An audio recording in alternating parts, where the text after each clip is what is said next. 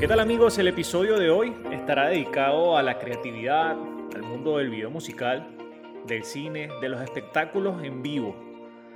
Hoy tengo invitado a alguien que considero un referente dentro del mundo de los videos musicales, también de los documentales. Eh, para mí es un gran soñador, también es un gran director y tengo creo que el privilegio, honor de también llamarlo amigo.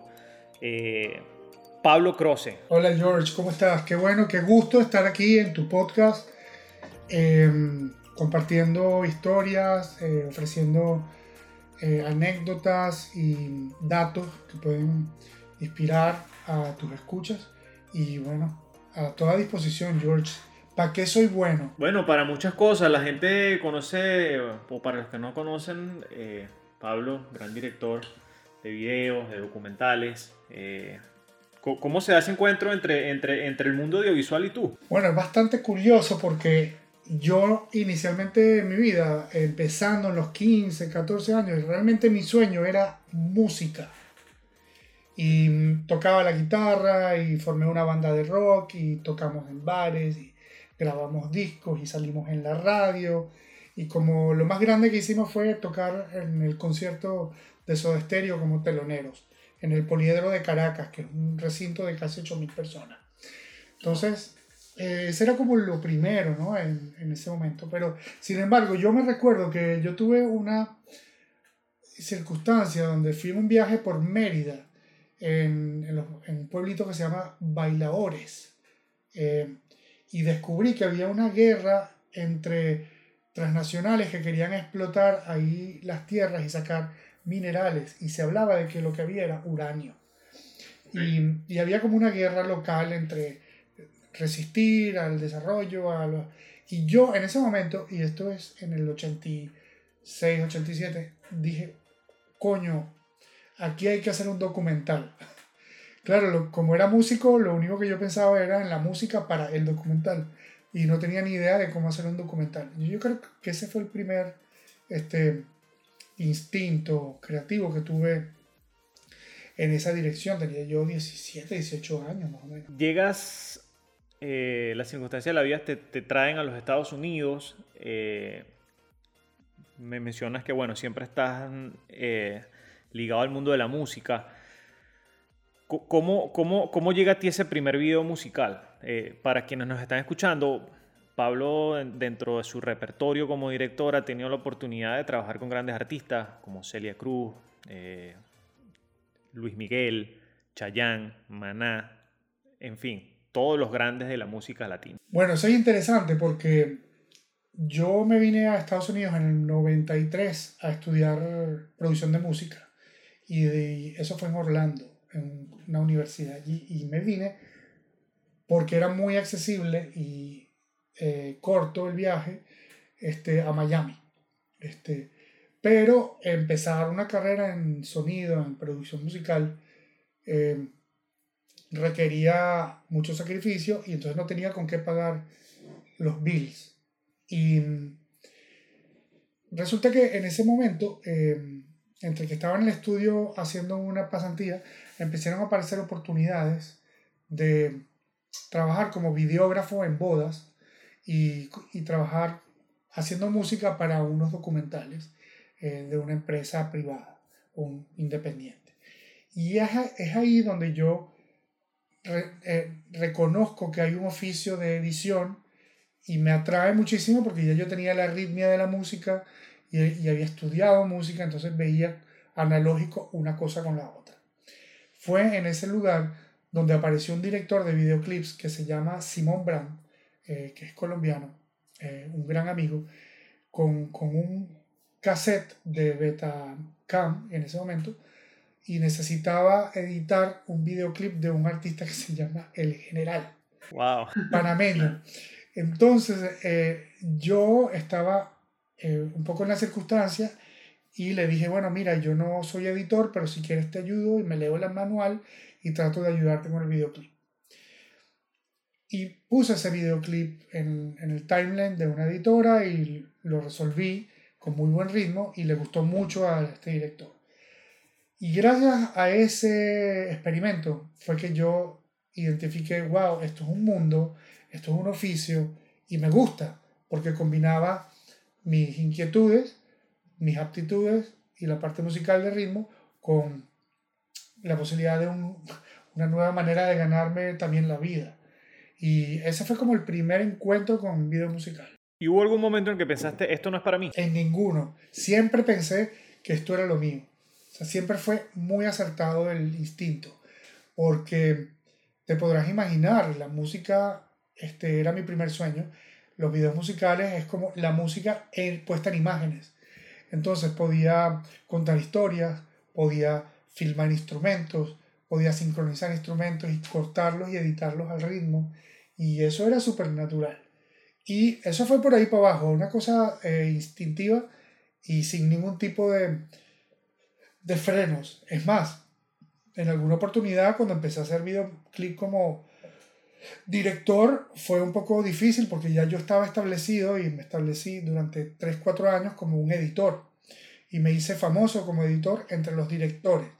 En ese momento había un director que se llamaba este, Garzón eh, de, de, México, estaba Simón Brand, estaba eh, Miguel Vélez y estaba eh, inclusive Gabriel Goldberg, venezolano, y Abraham Pulido.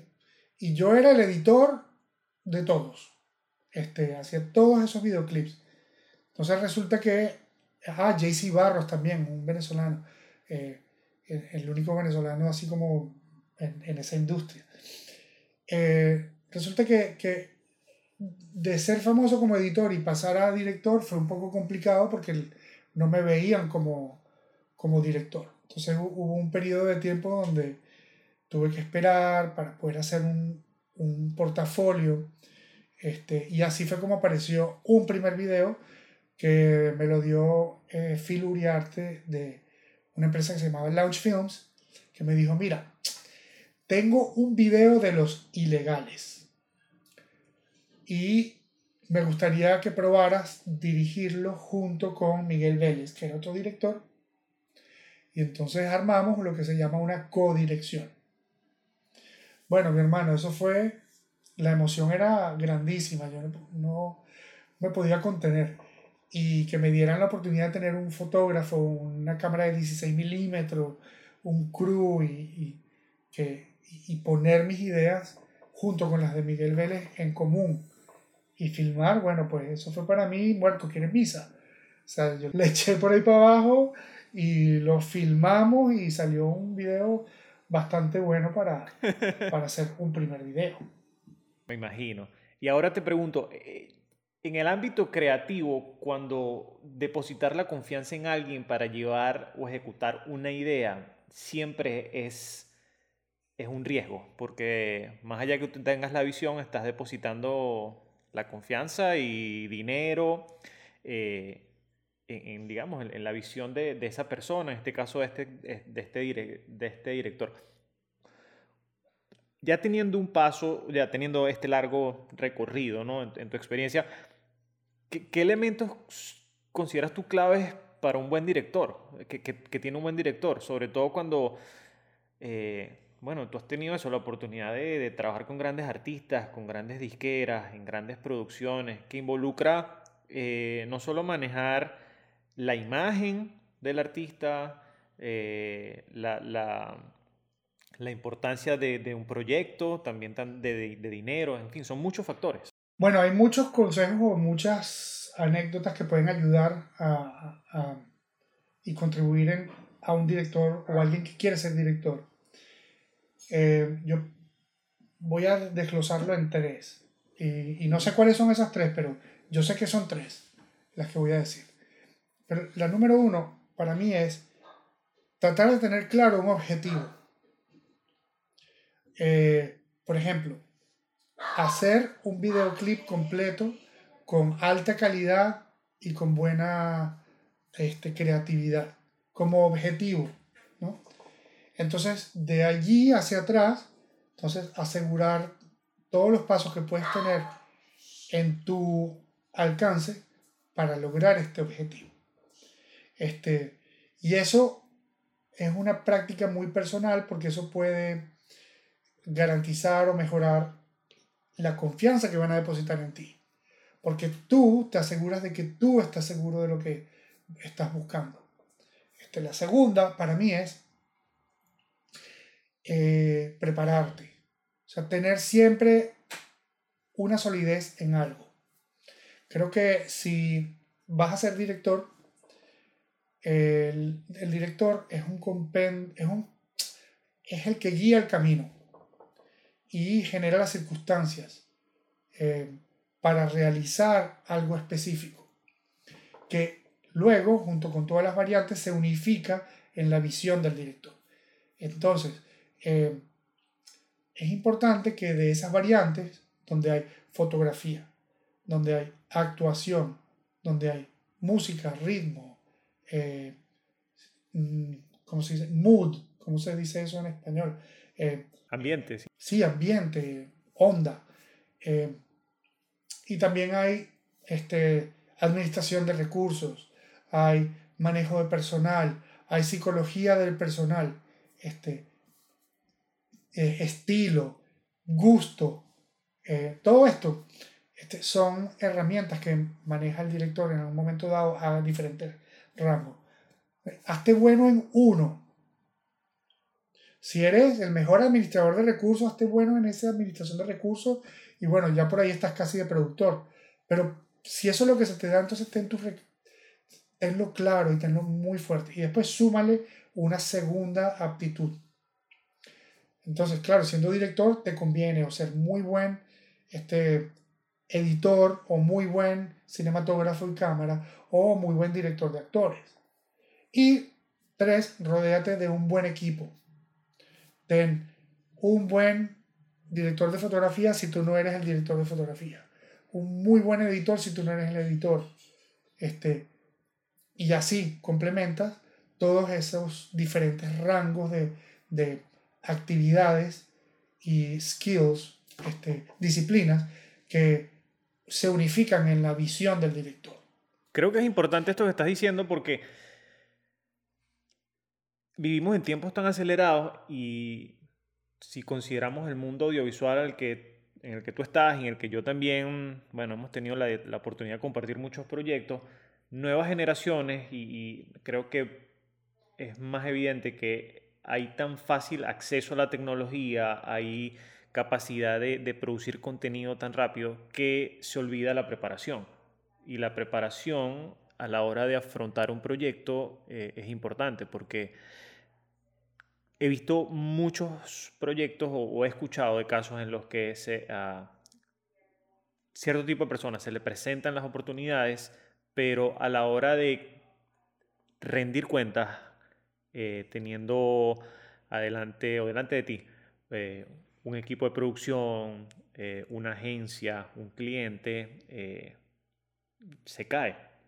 Se cae porque no hay una preparación y, coincido mucho con, contigo en, el punto de que la producción o la edición o la dirección, eh, más allá de ver y documentarse, creo que hay que también prepararse. Totalmente de acuerdo, George, porque ese es el fundamento en el que te vas a basar eh, para tener buenos resultados y para afrontar eh, dificultades.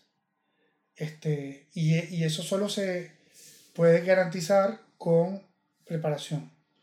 Y puede ser experiencia, puede ser que hayas crecido eh, en un set de grabación porque tu papá era director, entonces estás pegado a tu papá todo el tiempo y bueno, a la final absorbiste muchas cosas. Y eso se produce en la toma de decisiones, en la visión y la capacidad de manejo de, de, de personal. O edición. Mi caso fue la edición. Yo me hice muy buen editor con 5 o 6 años de preparación musical y luego 4 años más o menos de edición. Mira, 9 años en eso antes de dar un paso y decir voy a dirigir un proyecto. Entonces ya era un poquito de, de cinematografía, lo que había usado para complementar eh, porque estudié un poquito de fotografía, valores de luz, tipos de óptica, eh, independientemente. Y, y, esas dos herramientas hicieron al director. Entonces, cuando yo tenía un problema, cuando veía tiros que tenía que combinar con otros y cobertura de fílmica, tenía esa seguridad y sabía que funcionaban las cosas en la mesa de edición o que se podían resolver, resolver contar o modificar en, en, esa mesa de edición. Imagínate si uno no tiene ese fundamento y vas a filmar y tienes una situación difícil de cobertura, es un punto, es un lugar muy abstracto eh, cuando estás filmando y con alta presión. Fíjate que hay una historia muy interesante de un documental de Steven Spielberg, donde Steven Spielberg, ya después de tantos años, dice que cada vez que va a entrar a un set a filmar como director, entra con un pánico interno que trata de no mostrárselo a nadie. Y él explica que sencillamente cuando entras a un set, la cámara, el lugar de la cámara y la disposición de los elementos como actores y props tienen infinitas posibles combinaciones. Entonces crea mucha anticipación y mucho miedo porque realmente entras y no sabes exactamente dónde va a ponerse la primera cámara. O por lo menos el primer plano. O por más circunstancias. ¿Te ha pasado? Sí, totalmente. Me ha pasado y, y muchas veces mi plan de rodaje está enganchado a un primer tiro. Todo el plan. O sea, es decir, yo sé que voy a ir a una casa y la primera circunstancia va a ser en frente de la puerta por donde van a entrar 10 personas a una escena. Y yo eso me lo sé. Y sé todo el plan siguiente. Pero si yo llego a la casa y ese plano en el que he estado ejercitando mentalmente tiene que cambiarse por un plano en el jardín donde el perrito iba a agarrar un frisbee a mí me ocurre un caos mental, porque yo venía directo a afianzar seguridad, comando de personal este, y mi propio plan, eh, basado en ese primer plano. Entonces sí, tuve, una circunstancia en, en, un rodaje de Chayán en Buenos Aires, donde habían dos locaciones, una enfrente de otra. Una era un loft de un segundo piso y la otra era un café en el primer piso, en la esquina opuesta. Corrígeme, ¿eso es con Torero? Eso fue con Si tú te vas. Si tú te vas. Fue en un plan de rodaje donde Torero era el día anterior. Ok. Entonces, claro, yo tenía claro que yo iba a ir a ese café, que íbamos a poner un dolly y que iba a estar sentado Chayanne y una mujer. Y yo tenía eso claro, claro, claro, claro. Hubo una circunstancia específica donde el café no pudo abrir. Yo llegué y el, y el asistente de dirección ya había avanzado a la siguiente locación y había empezado a iluminar con el fotógrafo. Claro, yo no tenía claro que iba a ser la primera toma en ese loft, porque yo me iba a dejar llevar por el café primero y luego en el lunch, de acuerdo a cómo iba el día de rodaje, iba a descifrar el loft. Bueno, hermano, se me olvidó el rodaje entero. Tenía el papel enfrente mío y ni lo podía leer. Y estaba como ofuscado. Me tuve que ir del set para tratar de recuperar, escuchar la canción y me desaparecí como por media hora. Bueno, productores ejecutivos, asistentes de producción, fotógrafos, todo el mundo buscándome por el barrio de San Telmo, en Buenos Aires, para ver dónde estaba el director. Porque yo me fui a un callejón, me senté eh, casi que a llorar, porque estaba muy tenso, era un rodaje muy grande, para entender cómo podía estrategizar este nuevo comienzo del día. Y me costó prácticamente media hora. Y luego me ayudaron la, director, la productora y el DP a sentarme y decir, mira, esto es lo que tú escribiste. ¿Cuál de estas tomas crees que podemos hacer? Y escogí una y me empecé a hacer la película y me pude centrar en el rodaje y bueno, de ahí para adelante este, cambié. Pero fue, fue traumático porque fue uno de mis primeros video con un personal de casi más de 50 personas y había mucho dinero envuelto. Y era un artista que era muy importante para mí en ese, en ese momento. Claro. Ahora, hablando de esto, entonces, si te pregunto, ¿cuál puede ser el mayor enemigo de un director? Me dirías que puede ser tú mismo. ¿O no necesariamente? Bueno, es que yo creo que el mayor enemigo de cualquiera es uno mismo, este, porque es donde existe el conflicto primero. Eh, entonces, cuando estás en el puesto del director, eh, es muy grave tenerte a ti mismo de enemigo. Y generalmente se solventa eh, rodeado de gente que te puede hablar este, y conectar contigo y decirte las verdades o decirte en buena disposición opciones. Entonces, sí, yo, yo estoy de acuerdo. Yo, yo, yo creo que es un buen pensamiento el que tú acabas de decir. Y por eso el, el director tiene que prepararse para tener soltura, este, manejo de egos, que el ego es muy arrecho para un director porque tiene que tener ego para poder dirigir. Tienes que tener cierto nivel de egoísmo para poder defender tu visión, porque eh, las opciones son infinitas. Si tú tienes una visión, tú vas a hacer esto en específico. Entonces viene alguien de buena fe y te dice, bueno, pero ¿por qué no lo haces así? Y viene el otro y te dice, mira, no se puede hacer de esta manera porque no se puede poner la luz allá. Y entonces viene el actor y te dice, no me siento cómodo sentado en esta cama. Entonces tú dices, no, eres sentado en la cama, la cámara aquí y la luz acá. Pero como hay una circunstancia y no se puede, corrijamos de esta o esta otra forma. Entonces, claro, ahí mantienes la visión y es cuando el actor te dice, bueno, vamos a intentarlo, vamos a sentar en la cama, pero tienes que tener esa fuerza que se origina en el ego, en el buen sentido de la palabra, y en, el, en, la visión que tienes que proteger. Claro, ahí viene el equipo, porque el equipo no te está tratando de quitar una visión, pero tú vives de esa visión, o sea, tu mente funciona persiguiendo esa visión y es lo que te da la seguridad uno. Entonces, si tú mismo no te apoyas o te creas duda internamente como tu propio enemigo, es muy difícil el camino.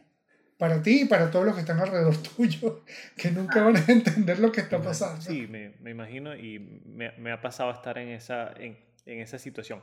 Y ahora, tú mencionaste algo, mencionaste una palabra, ego. Y, y el ego en la dirección, como mencionas, está presente. Eh, pero así como está el ego, también está la crítica.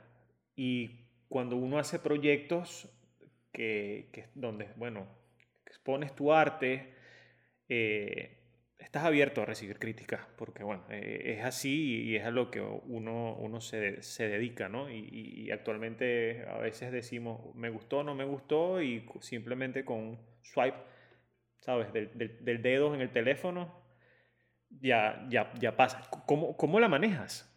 ¿Te afecta? Eh, sí, absolutamente. La crítica afecta. Eh, también ayuda. Es un arma como de dos filos, ¿no? Eh, ¿Por qué? Porque, mira, el buen ego lo manejo en las circunstancias donde estás defendiendo una visión, pero el, el ego te puede engañar creando falsas expectativas de algo específico, sea un proyecto, sea eh, un producto final, etc. Entonces, es importante siempre tener claro y tener el mejor esfuerzo de ti para estar satisfecho con el trabajo que realizas, de modo de que no eh, pueda una crítica justa o no justa este, afectar tu, tu estabilidad creativa. ¿no? Eso lo digo porque todo espectador tiene derecho a tener una opinión de lo que recibe, de lo que ve. Y uno como creador se mete dos, tres semanas, se mete un trip en la cabeza de que esto es así, así, así, y uno pone lo que uno pensó y la visión que uno dirigió ahí afuera.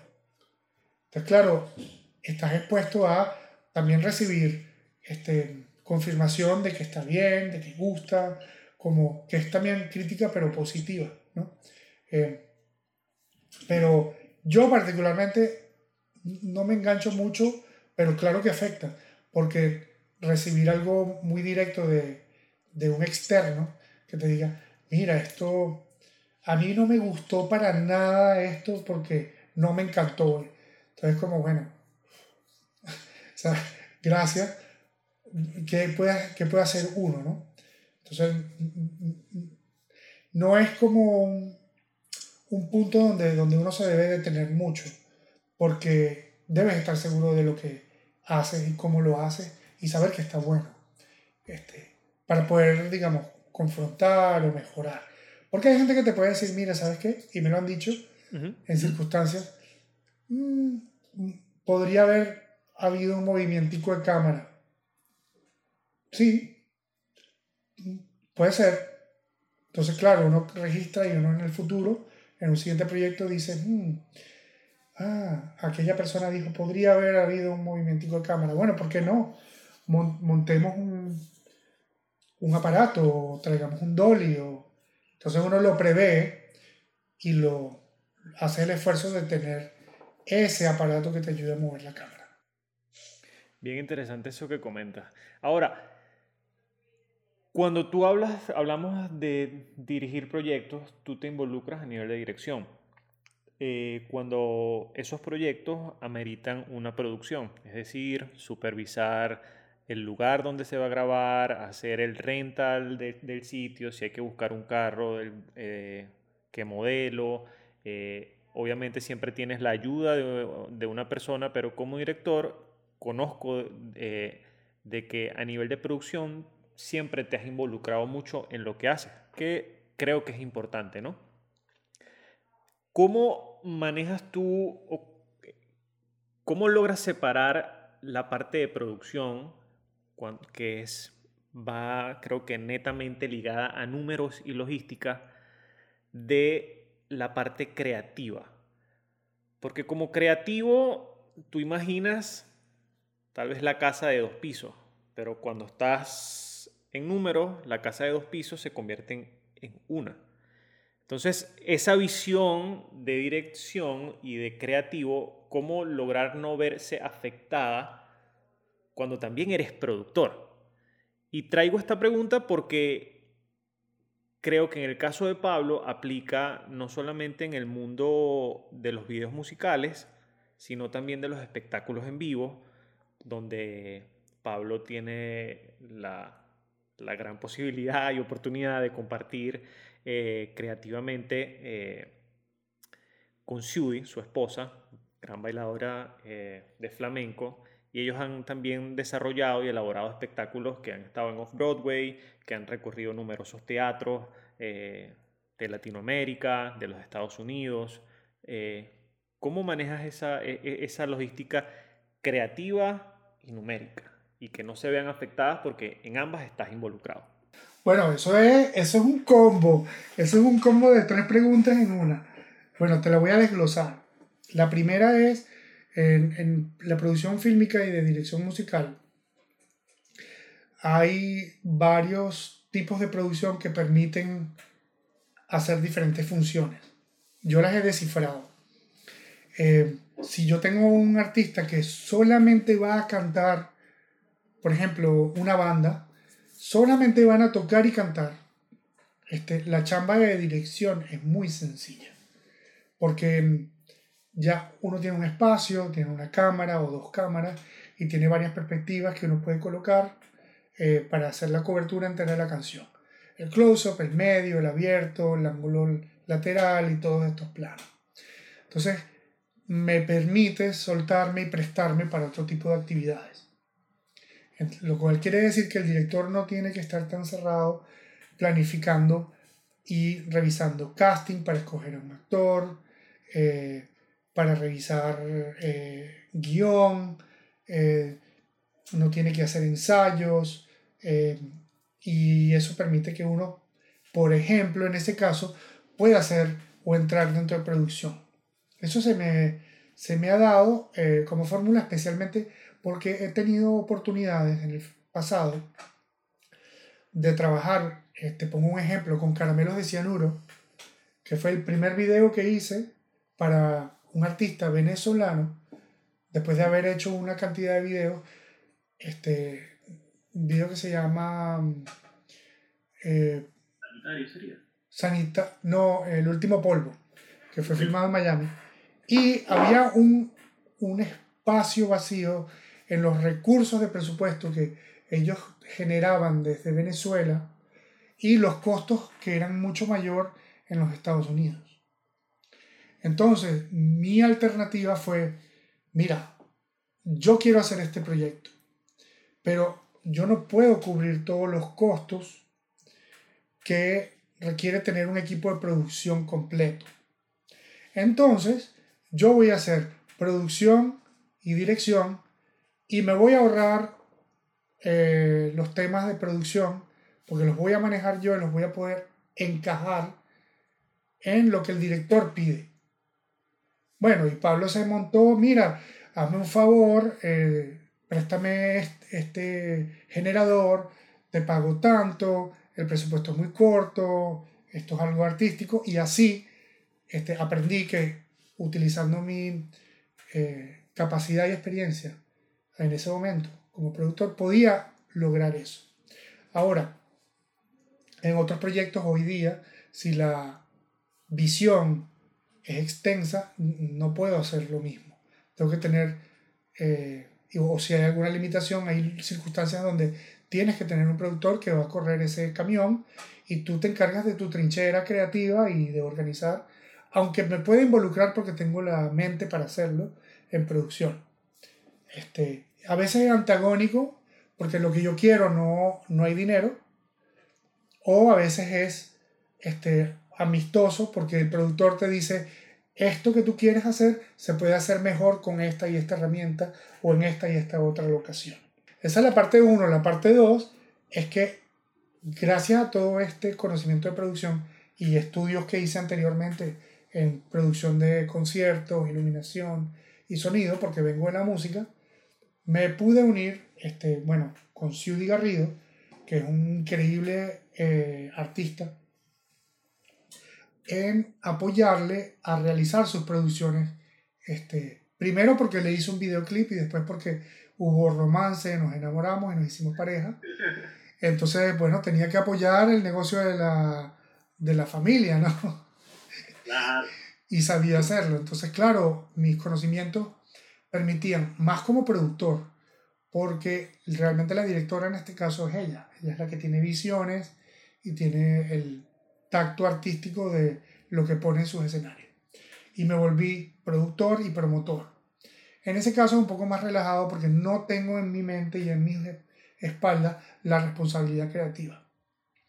Y bueno, Ciudi Garrido como artista hace a cualquier productor este, brillar porque eh, aunque a veces parece que uno es el que le da el apoyo a ella, este, realmente ser productor de Ciudi Garrido es muy fácil porque en lo que tú pones a ese artista en un escenario, y abres para vender boletos, se vende y ella se monta enfrente del escenario y hace un excelente trabajo y da garantías de que esa producción va a salir adelante exitosamente. Entonces, bueno, es muy, es muy fácil en ese sentido.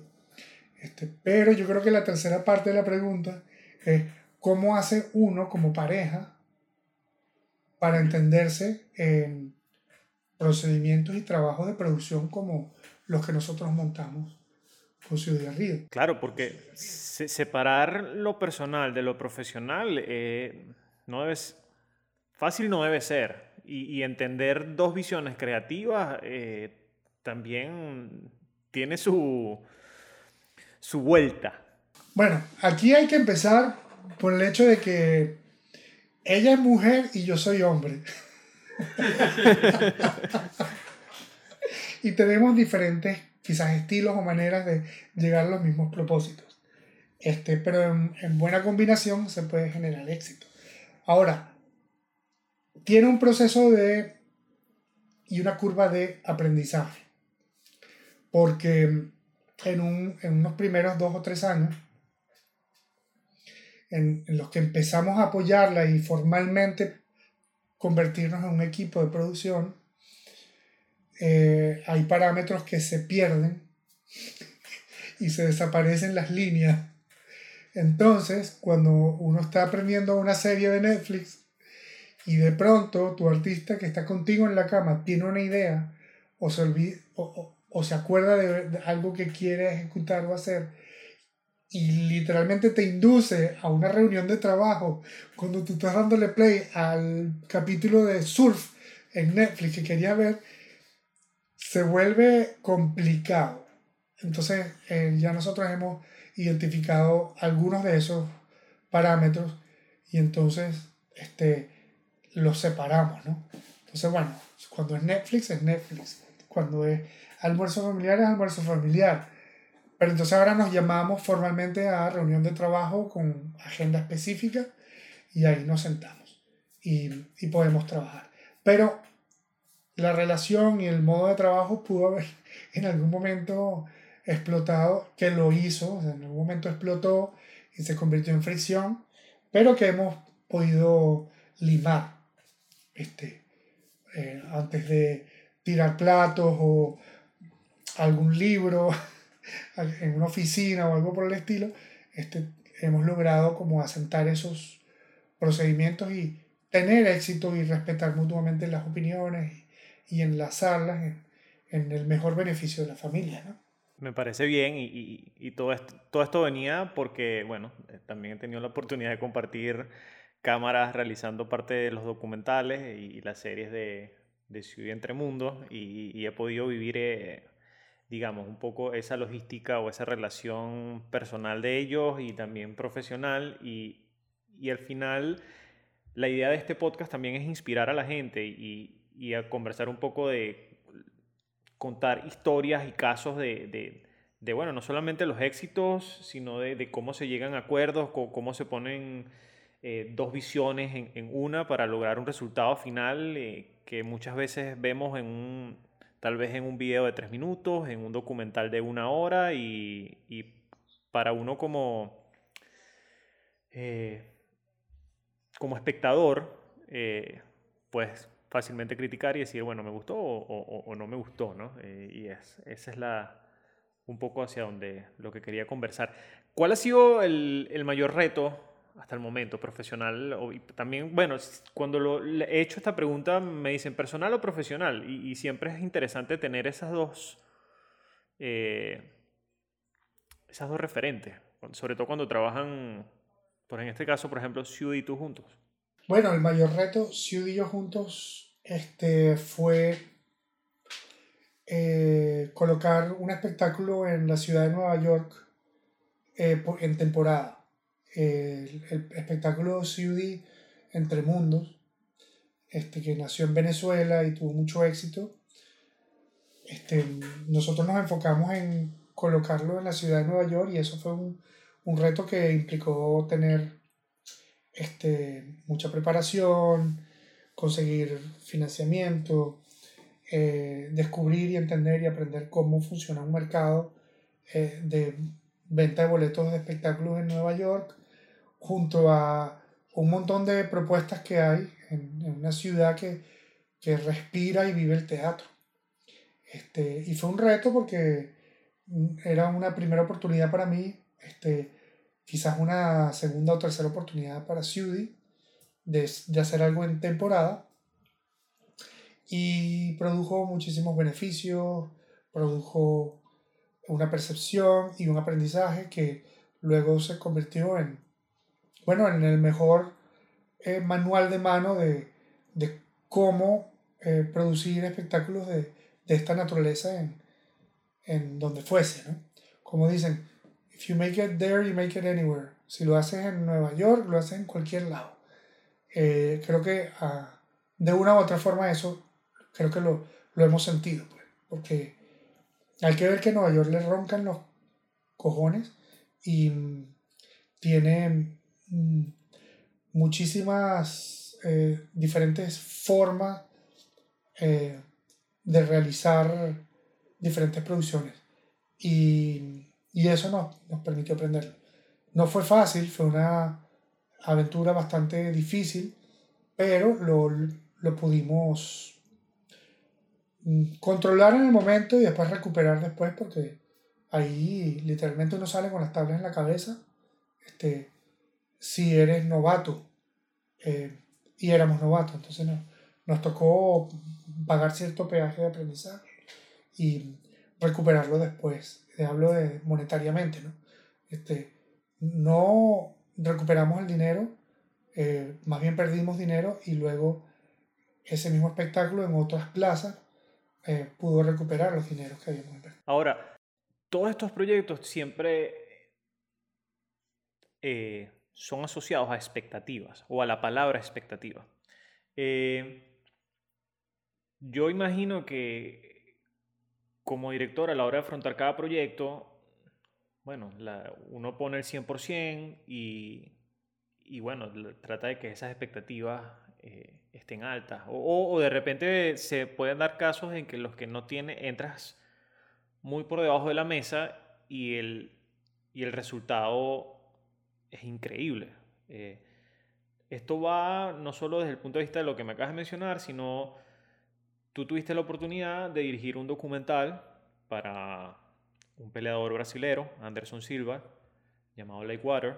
Ese documental ganó Mejor Nuevo Documental en Tribeca Film Festival. Tribeca Film Festival es uno de los más grandes festivales documentales del mundo. Eh, cuando entraste a ese proyecto, entras ciego o entras con una visión, pero no sé si imaginaste que eso iba a llegar tan lejos.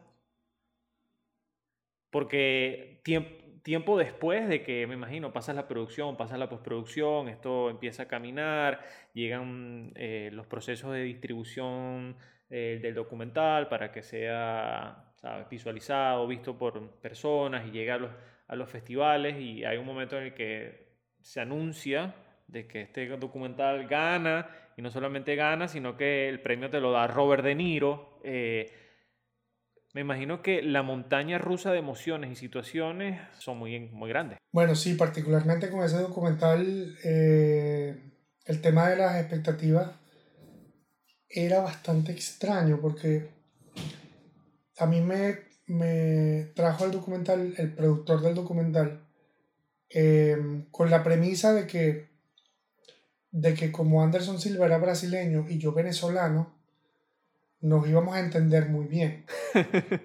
y yo le dije, ah. che, muchachos, eso es como el, el, americano y el alemán. Son lenguas del mismo origen, pero no se van a entender necesariamente. Entonces, pero em, me pareció interesante la propuesta y... Pero mis expectativas eran muy pocas porque no entendía el mundo de Anderson Silva. De hecho, no entendía a Anderson Silva como lo entendía el mundo de la lucha libre, del jiu-jitsu y de las artes marciales mezcladas. Y yo creo que eso particularmente fue un aditivo el documental, porque para mí entrar en ese mundo fue ir descubriéndolo. Y yo veía a Anderson entrenando y haciendo jiu-jitsu con otros todos los días y lo, grababa. Y poco a poco empecé a entenderme con él. Llegó un momento donde empecé a entender el brasileño y me di cuenta que él entendía el español. Y se dio un canal de comunicación entre los dos. Pero ese documental, este, yo era solamente el director. Y en esa circunstancia también era el cinematógrafo lo cual fue un shock de, de, si se expectativas, porque yo estaba acostumbrado a filmar en un set con asistentes, con productor, con eh, director de fotografía, y, y, ese documental exigía que el mejor material iban a ser si yo estaba con una camarita solo, pegado con, con Anderson Silva todo el tiempo, como un reality show, pero muy discreto, como invisible lo cual requería mantenimiento de cámara, cargar baterías, este, bajar tarjetas de la cámara que yo, digamos, no, no, por, no por nada, sino porque ya estaba dirigiendo cosas donde todas esas funciones ya las tenían partes del equipo. Entonces era como muy fácil, uno se mal acostumbra, ¿no? Entonces eh, esas expectativas eran como un roller coaster. Primero no sé de qué estoy haciendo el documental, le voy aprendiendo, luego tenía expectativas de tener asistencia, no tengo asistencia, entonces tengo que apañarme a mi camarita, después pasar muchos días con el tipo hasta que me harté de estar y escuchar brasileño. O sea, yo quería escuchar a alguien hablar inglés o español porque los tipos hablaban y hablan rapidísimo. Luego, yo entregué el material, empezamos las ediciones y había un editor. Eh, yo no tuve nada que ver con las primeras ediciones porque el editor era un editor con ya una nominación al Oscar, con un proyecto que tenía, y él fue el que empezó a moldearlo y uno empezó a darle como observaciones. Total que para mí fue una sorpresa como de pasar días con este señor en gimnasios y en lucha, en entrenamiento, se, se va el material a un editor y eso de pronto queda en este festival. Y yo casualmente estaba en Nueva York, pude asistir en al festival varios días. Inclusive el día de la premiación, ni siquiera tenía claro que había una categoría donde estaba el documental. Y literalmente dijeron mi nombre, que me gané un premio, y yo decía, bueno, ¿cómo es esto? Entonces fui al podio, estaba Robert De Niro, me entregó el certificado y que incluía un cheque de 25 mil dólares. ¡Wow! Bienvenido. un cheque de 25 mil dólares y una pieza, una obra de arte que te entregaban de un artista, no sé qué. Bueno, no tenía ninguna expectativa de ganarme ni tener ningún reconocimiento en ese momento. Entonces, bueno, fue así, literalmente arriba, abajo, arriba, abajo y ¡pum! Tremendo reconocimiento. Así que se disfrutó y aprendimos un montón. Pues. Qué bueno. Y fíjate, el otro día conversé con un artista plástico y me decía que nosotros los creativos en muchas ocasiones sabemos vivir desde la incertidumbre. Y es algo muy cierto, porque esos roller coaster a veces hay proyectos buenos y a veces hay proyectos no tan buenos, hay buenas temporadas, hay no tan buenas temporadas. Una vez que pasan este tipo de, de, eventos y circunstancias en tu vida que te ponen en un plano en el que eh, logras trabajar con artistas, recibes premios, eh, hay un punto de nivel exigencia tuya, o sea, para contigo mismo en la búsqueda de proyectos y en las cosas que, que obviamente dices, wow, wow, logré esto, ahora, what's next? O sea, ¿qué es lo siguiente? Sí, es un, es un, hay un espacio donde existe una especie de este, sensación de que hay que mejorar hay que conseguir mejores cosas y hay que llegar más lejos. Hay como ese motor siempre como andando, es como un mínimo. Eh, pero me gustó lo de las circunstancias porque generalmente uno está este, en... Eran circunstancias inciertas, ¿no? Incertidumbre. En la incertidumbre.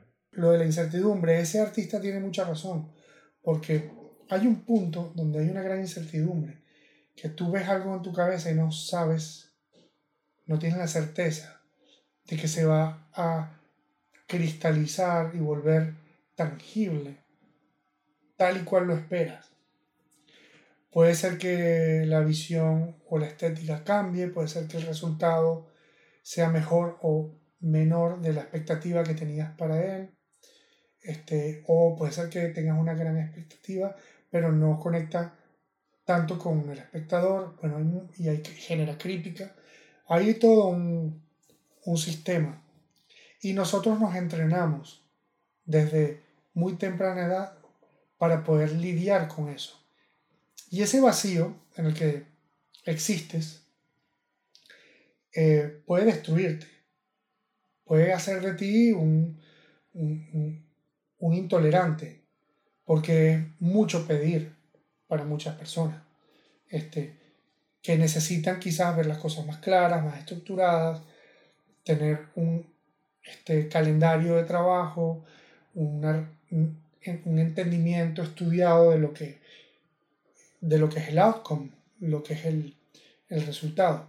Esto me refiero a, por ejemplo, los, los físicos, los arquitectos, bueno, no, los físicos, los ingenieros civiles, o sea, son cosas más tangibles y metódicamente más claras de construir.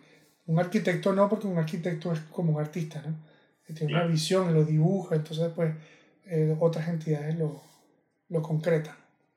Entonces, eso es importante porque prácticamente es un entrenamiento, es como también el freelance, la persona que trabaja freelance, que desarrolla un montón de mecanismos de resistencias para poder este, confrontar este, cuando tiene mucho trabajo, cuando tiene poco trabajo, cuando hay temporada, este, y, aprende a, a, balancearse en ese tipo de, de ambientes o de vida.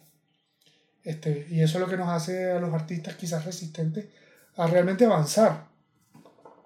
Porque te puedes permanecer en ese estado de incertidumbre sin que te vuelva loco, que te genere mucho, mucha ansiedad. Entonces aprendemos a manejarlo. Que tal vez en el 2020 se vio así. Mucha gente cambió, pero para tal vez un gremio artístico obviamente se ve afectado, pero en algún punto tú dices, bueno, hay cosas que ya yo sé vivir con esto. Es cierto, la, pandemia fue particularmente curiosa porque eh, la transición mía, y hablo por mí, creo que Sui también está como en ese, nosotros como pareja también, mi transición a la pandemia fue ver claramente que viene un periodo de incertidumbre al cual ya tenía este, costumbre eh, y sabía manejar. Entonces, más bien brinqué a un lado de mi mundo donde había muchas cosas por hacer que no había podido hacer antes. Y saqué todos los discos duros y empecé a, editar nuevos documentales. Hice tres esfuerzos de documentales en, la, en, los primeros meses de la pandemia. Estuve allí en uno. uno, que es el de Chino y Nacho, que es una historia que está inconclusa este, y, y, y, la pudimos elaborar y llevar a un punto. Ojalá en, en el futuro próximo se, se, pueda dar seguimiento. Dos eh, y tres, que son dos documentales de dos diferentes etapas de Ciudi, que continúan el primer documental de Entre Mundos, que fue un documental que, que hemos realizado en el que tú, Jorge, has participado y que ya hoy día ha sido muy premiado. Este, pero mi tiempo ya lo tenía yo este, ocupado en todas estas actividades que me que mi incertidumbre sabía que no iba a pasar más nada y que podía entonces entretenerme y avanzar en estas direcciones que antes no lo había podido haber hecho. Interesante entonces escuchar eso de parte tuya. Mira, ya estamos terminando eh, este episodio de hoy, quiero ir ya concluyendo, por ejemplo, ¿existe para ti la película perfecta o el video perfecto? Sí. Ok. Sí existen. Este, son películas que, que tú ves y quedas completamente embebido en ella. Y la misma trama o el mismo efecto de historia de la película no te permite ver ni de efectos, ni edición, ni cinematografía, sino que es una cosa que te embebe y te abstrae y te saca de tu mente por durante el tiempo que corre la película o el video. Ese es la película o el video perfecto. Interesante. Has trabajado con muchos artistas, eh, digamos, hay una que ya no está, pero ¿tienes alguna anécdota, por ejemplo, con Celia Cruz? Sí, claro. Celia Cruz es lo máximo. Ella ya estaba viejita, tenía más de 80 años, fue el año antes de su muerte, eh, y casi no podía caminar. Eh, pero este, le cambiaban los zapatos, la ponían enfrente de la cámara y ella ahí le mandaba todo lo que tenía. Y después le poníamos una sillita y se sentaba. Fue como trabajar con una abuela. Este, perfectamente enterada de todo lo que tenía que hacer, este, parte del equipo y, y bueno, tan difícil era eh, su edad en ese momento que le escribimos la letra en cartulinas este, en gigante para que ella pudiera llevar la canción con soltura y, y pegarle a todos los versos. Este, pero fue, fue, fue una anécdota increíble. Y está la anécdota de los papelillos. ¿Cuál es esa? Bueno, estábamos filmando en República Dominicana y yo pedí que en, la, en el momento final de la canción cayeran confetis y papelillos. Pero me dice el director de arte, no se consiguen aquí en la isla. Y yo, ¿cómo que no se consiguen papelillos? Si eso es una cosa cultural, en todas partes tiene que existir. Y me dice, bueno, no se consiguen. La única manera de hacerlo es agarrar láminas de papel regalo y cortarlos. Entonces el equipo de arte se pusieron tres, cuatro personas ahí a cortar cuadritos y cuadritos y cuadritos de papelillos, que eran brillantes y bonitos. Entonces hicieron varias bolsas, pero tampoco había suficiente como para tirar papelillos a la bestia. Entonces, bueno, como tampoco habían cañones, explosiones que tiran los papelillos como se hacen en los conciertos. Bueno, estábamos en República Dominicana, eso no, no, no había, no se conseguía.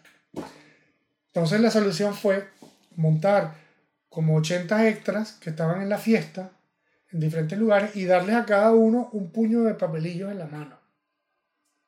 Entonces, íbamos a traer a Celia Cruz y allí iba a cantar su parte y en el punto final se iba a hacer la instrucción y todo el mundo iba a tirar los papelillos al aire. Y así ese era el plan. Pero, justo antes de hacer la toma, yo agarré un micrófono y le expliqué y le quería explicar a todos para que lo tuvieran más claro, ¿no? Porque ya se les había explicado. Y entonces fui tan explicativo que les dije, bueno, y cuando venga el momento nosotros vamos a contar tres, dos, entonces cuando volteo hacia los lados, vienen, los productores vienen así en, cámara lenta a agarrarme el micrófono y no lograron, porque yo dije tres, dos, uno, papelillo, y todo el mundo tiró el papelillo. Oh my God. Entonces, eh, bueno, se, se tomó casi media hora que todo el mundo recopilara los papelillos del piso para poder tener papelillo y hacer la toma de verdad. Pero bueno, Celia Cruz ni se dio cuenta de eso eh, y gracias a Dios en el, en el video lo, lo hicimos funcionar. Pero bueno, llévate tus propios papelillos para República Dominicana si vas a hacer algo del carnaval.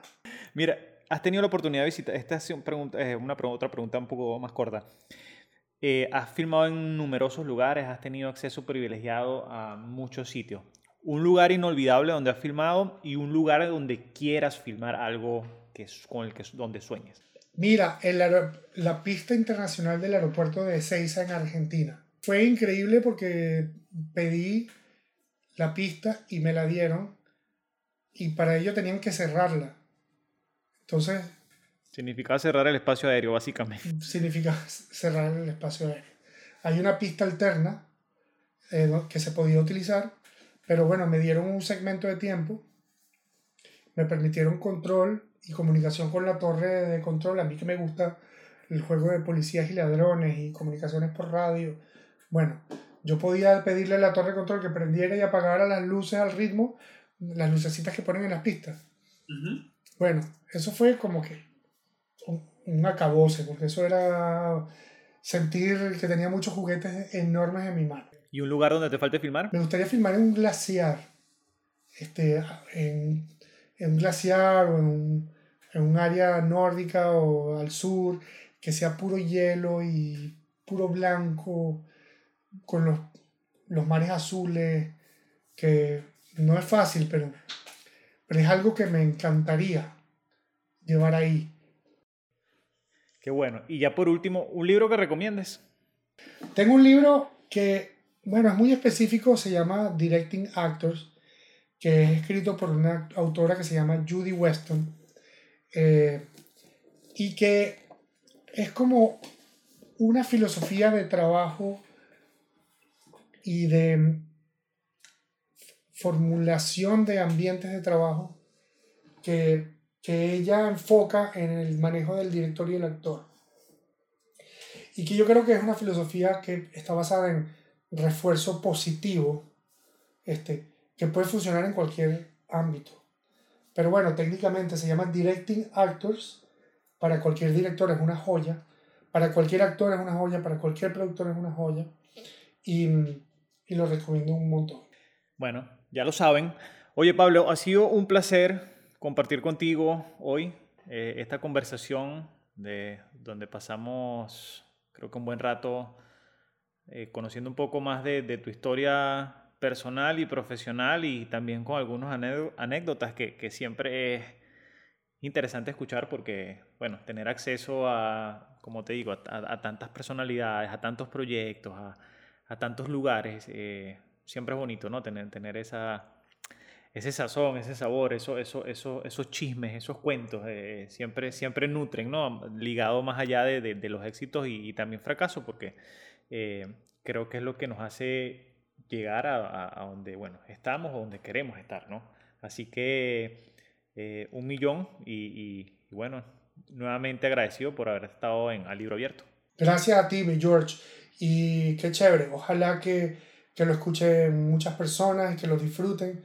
Y bueno, me encanta compartir contigo. Gracias por las preguntas y por el tiempo. Bueno, será hasta una próxima oportunidad. Si quieren seguir a Pablo, es arroba Pablo Croce en sus redes sociales, por si quieren estar más al día también con otros proyectos cinematográficos y por allí siempre está dando ideas y, comentarios de, de, las filmaciones. Eh, y bueno, por aquí arroba George Lozada. Será hasta una próxima oportunidad de Al Libro Abierto. Adiós.